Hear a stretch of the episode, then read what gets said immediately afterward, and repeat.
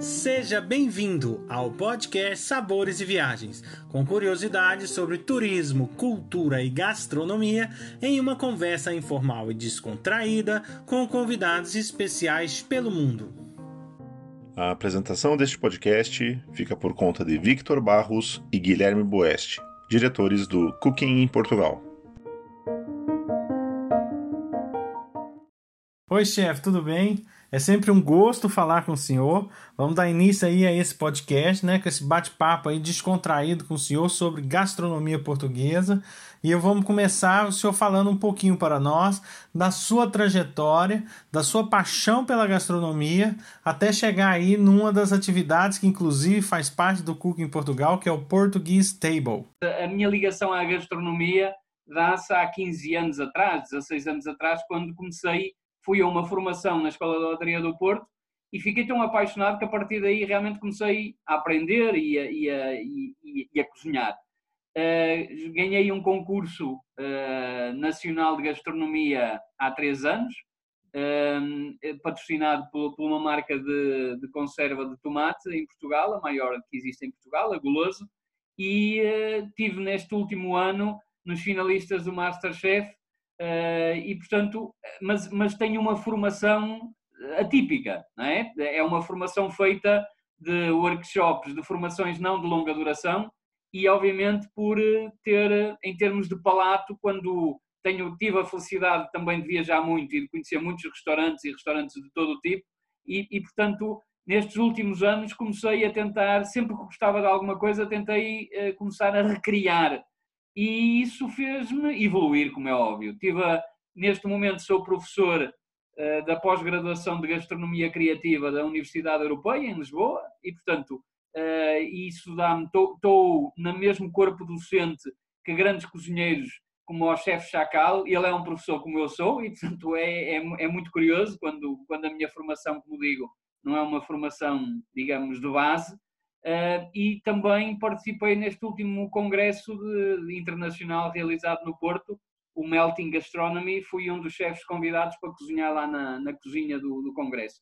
Portanto, eu tenho um percurso atípico, mas de facto chego aqui com, com um saber acumulado e, e, com, digamos, e com uma vontade de partilhar, para além de partilhar aquilo que sei, é realmente partilhar os momentos que o Portuguese permite. E o que é que é o Portuguese Table? É uma comunidade de, de, chefes uh, reunidos pela, pela minha equipa. São chefes amadores ou profissionais, mas são chefes uh, que, para além de saberem cozinhar, adoram receber em casa e têm condições para receber em casa. E, portanto, aquilo que eles fazem é, através da nossa intermediação, sempre que um grupo de turistas e eu digo, normalmente são turistas, são eles que valorizam de uma forma diferenciada esta coisa de ir a, um, a, casa de um português, não é? Eh, porque um português já sabe como é que vive um português e o turista é que tem curiosidade de saber como é que vive um português. E, e basicamente, quando, através da nossa intermediação, nós permitimos que um grupo de turistas vá à casa de um, de um anfitrião da Portuguese Table, usufruir de uma refeição portuguesa, de gastronomia portuguesa, acompanhada com vinho português e água, portanto não se serve Coca-Cola, não se serve Fanta, nem Sprite, é só água e vinho, e uma refeição tipicamente portuguesa, e para além da comida, é esta questão de uh, nós temos pessoas que, digamos, mais ligadas às artes, mais ligadas às ciências, e portanto é conhecer os interesses do anfitrião, saber como é que ele vive, que música ouve, no fundo, as principais preocupações de um, de um português e uh, toda essa aprendizagem que é, digamos, que é muito mais do que uh, uma refeição. E, uh, e, tem sido, de facto, um caminhar. Nós estamos, já fazemos isto há, há três anos e temos, de facto, vivido momentos muito interessantes porque as pessoas que estão connosco são selecionadas por nós e são pessoas realmente com esta capacidade de gostar de receber. É muito mais importante. A comida é sempre fundamental, mas esta questão do saber receber e o saber é tratar os turistas como se de amigos fossem, não é? E isto tem sido muito gratificante porque toda a gente fica, digamos, surpreendida por esta elevação daquilo que é uma refeição a, a um nível diferente. Eu quero fazer mais uma pergunta para o senhor, que o senhor tem uma experiência peculiar na gastronomia beneditina, né? Tanto é que nós estávamos aí tentando estabelecer alguns contatos no Brasil para que o senhor fosse mostrar um pouquinho lá da gastronomia do século XVII, né? Se eu não estou muito enganado, mas vou deixar que o senhor tenha um maior conhecimento disso, pode falar para nós um pouquinho sobre essa característica dessa gastronomia específica da, da, aqui de uhum. Portugal. Eu, eu, de facto foi uma, foi, digamos, uma casualidade, uh, mas obviamente dizem que quando alguém está preparado na altura certa, as oportunidades surgem, não é? E portanto, de facto, foi uma casualidade, mas fui convidado por um amigo de longa data, responsável por um programa de animação cultural de um município uh, no interior de Portugal, que é Cabeceiras de Basto. Um, ehm, é, Cabeceiras de Basto tem um dos, um dos, um dos conventos beneditinos mais bonito uh, e mais bem recuperado, uh, portanto, da, da, da, realidade da arquitetura, neste caso beneditina. Uh, e nesse plano de atividades de animação cultural estava definido haver um momento, dois momentos no, ano, no ano passado de gastronomia beneditina.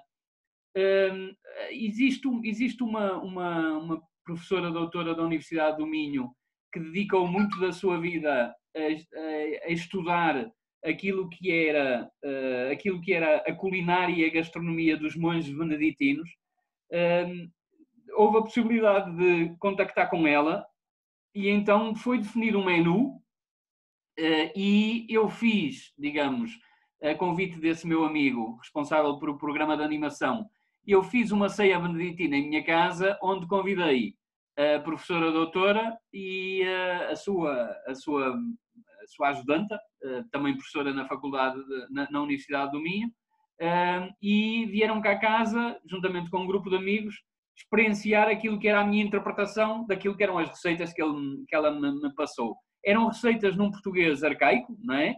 Obviamente, algumas, alguns dos ingredientes muito difíceis de encontrar, mas precisamente a pessoa, uh, a amiga da, da professora doutora, uh, desenvolvia alguma, alguns desses ingredientes de uma forma, nomeadamente um, um ingrediente muito curioso, que é o perrichil, nunca mais me esqueci, que é, é um arbusto que nasce na, junto das praias no norte de Portugal e que é tratado como se de um pickle se tratasse. Uh, portanto, é, é, posto em vinagre de cidra e, e, de alguma forma é, o arbusto permite cortar, uh, como sabem, os, as refeições, ou, ou, não sei se sabem, mas as refeições eram, uh, tinham bastante gordura e, portanto, o perrichil era, um, era um, digamos, algo que se comia eh, juntamente com as refeições, que permitia cortar essa gordura e fazer um limpa-palato de uma forma muito interessante. E, portanto, é algo que não se vê em nenhum supermercado à venda, mas ela fazia isso, um, digamos, em casa, eh, de uma forma caseira, e, e trouxe-me dois frasquinhos, um ainda o tenho fechado, ainda dentro da validade. E, portanto, uh, mas isto para dizer, uh, houve um menu, houve essa experiência em minha casa muito bem sucedida, portanto, eu não vou citar nomes, mas ela diz que grandes chefes da cena nacional, o menu que desenvolveram com base nas mesmas receitas eh, não era tão, não, é, não era tão saboroso como aquele que eu fiz. Portanto, foi uma experiência bem sucedida e depois então fiz dois jantares medievais no, no, no convento de São Pedro de Refojos, lá em Cabeceiras de Basto, eh, na antiga, eh, no antigo, digamos, refeitório, mas que entretanto já, já tinha sido aproveitado para uma cantina de uma escola secundária, portanto, o, o refeitório não tinha a magia de um espaço medieval, mas o local era o fidedigno, era no, no convento de São Pedro de Refós, e, e, de facto foi, foi, foi, foi uma experiência interessantíssima. Um, basicamente, o, o, menu tinha uma, uma sopa que era uma interpretação do, do caldo verde, mas curiosamente com salsa em vez de couve portuguesa. Uh, e como na altura não havia batatas, o caldo verde foi engrossado com castanhas. Uh, e depois uh, dois pratos, um prato que era basicamente um, um, um porco, digamos, em, em escabés, juntamente com um arroz de açafrão. O açafrão era um, um, um, ingrediente, ainda é um ingrediente muito caro, mas na altura, nos anos, no, no século XVII, era realmente um sinal de riqueza e era usado nos, nos, nos tempos festivos, nas refeições festivas nos, nos conventos.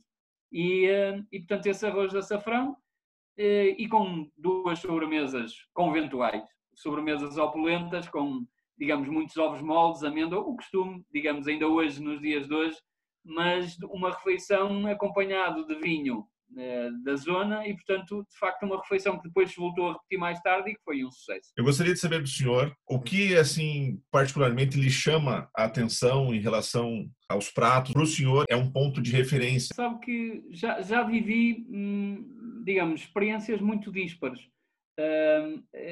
Eu, eu, tenho situações em que depende também, por exemplo, no cooking, ah, nós fizemos sempre o último dia, não é? Portanto, Sim. nós chegamos aqui a casa, os participantes chegam aqui a casa depois de passarem uma semana, ah, digamos, a usufruir da gastronomia portuguesa. Mas referindo-me a outras pessoas que recebi cá em casa, e, e já foram dezenas e dezenas, há uma particularidade que é, muitas vezes, é frequente as pessoas dizerem, opá, não me dês mais bacalhau, certo? Isto é, uh, digamos, uh, eu acho que há uma visão muito redutora daquilo que é a gastronomia portuguesa e uh, muitas vezes se tenta, digamos, forçar o consumo do bacalhau, quando obviamente, em muitos, e nomeadamente em muitos sítios, o bacalhau, se não for realmente corretamente cozinhado, é um alimento que é difícil de digerir, porque, digamos, eh, tem que estar no ponto, não pode estar muito passado, não pode ser. E, e se não lascar, e portanto, há muita gente que diz: opá, eu não me deixo bacalhau, dá-me outra coisa qualquer. E portanto, esta questão do Portugal, do, de, realmente do, do, do da, da, ligação é muito importante não se perder, mas também não podemos ter o outro extremo, não é? Que é reduzirmos a gastronomia portuguesa ao bacalhau. Um, dizendo isto, é óbvio que eu acho que é imperdoável, uh, digamos, uh, um estrangeiro que venha a Portugal não provar o nosso bacalhau, como é óbvio, não é? Portanto, isso é um, um ponto. Agora, uh, eu, o que, aquilo que é rico em Portugal é, de facto, esta diversidade que nós temos num país tão pequenino, não é? nós, se tivermos, digamos, a forma como se tempera, os ingredientes que se usam, se estivermos no Minho ou se estivermos no, no, no Alentejo, são coisas completamente diferentes. Agora, aquilo que eu acho realmente que nós temos de mais diferenciador é a qualidade do peixe, certo? Eu acho que, digamos, eu, só consigo encontrar, digamos, há muita coisa que eu não consigo, que não conheço, como é óbvio, mas daquilo tudo que conheço, eu só consigo encontrar peixe tão bom, de facto, no, no Peru. Eu, eu, eu acho que eh, esta questão da, da forma como nós. E, e, também não podemos cingir-nos ao peixe grelhado, não é? Uh, mas de facto a qualidade do nosso peixe e a forma como nós trabalhamos o porco, não é? Uh, é extraordinário. É, é, eu acho que, digamos, é difícil encontrar uh, de facto pratos tão substanciais e variados como nós temos usando. Se nós bastamos o porco, o peixe e o bacalhau e temos a possibilidade de termos uma semana variada e, e, e inesquecível em Portugal. Eu vou aproveitar esse gancho do, do chefe para poder dizer que, né, na nossa experiência, nós temos cinco chefes que abrem né, seus restaurantes e casas para mostrar um pouco dos segredos de, de, de, da gastronomia portuguesa.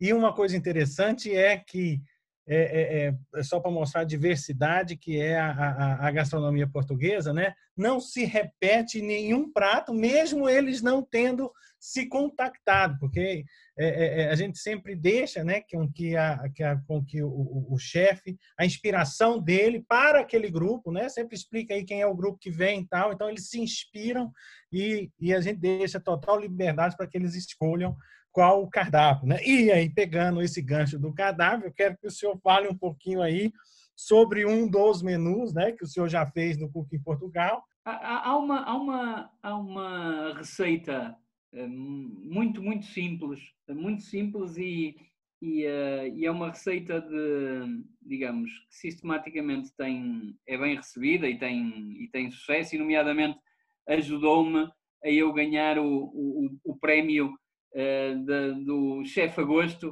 uh, em 2016, que, que é um, a forma como eu faço os cabés. Uh, isto é, usando peixe fresco, não é? e normalmente convém ser como aos cabés, digamos, a acidez dos cabés faz cozer o peixe né, na acidez, não é? Convém que seja um peixe que não seja um peixe muito magro, não é? Convém que seja ou uma sardinha ou uma cavala. Eu faço normalmente com cavalas e uh, que é, digamos que é um peixe que tem, digamos, hum, pessoas que por, por, por conceito não gostam, não comem, mas, mas é, é um peixe que em, uh, em escabés fica muito bom. E, portanto, sendo fresco, obviamente tem que se, digamos, tirar a pele e as espinhas e o lombo da, da cavala eh, no fundo, num, num recipiente uh, algo fundo e depois os cabés por cima. E qual é o segredo dos cabés? Os, os, o segredo dos cabés é, no fundo, fazer, uh, digamos, um refogado não muito puxado com, uma, com a, a cebola cortada em meias luas e juntar alhos, mas não fazer os alhos, os, os, alhos em dente de alho, não é? e depois juntar vinagre de boa qualidade, portanto, ou um vinagre, penso que sabem que a partir do ano passado passou a ser permitido comercializar vinagre de vinho do Porto. Portanto, o, eh, Instituto de Vinho do Porto até o ano passado não permitia eh, vender outros produtos que não o vinho do Porto com essa denominação e agora já é possível.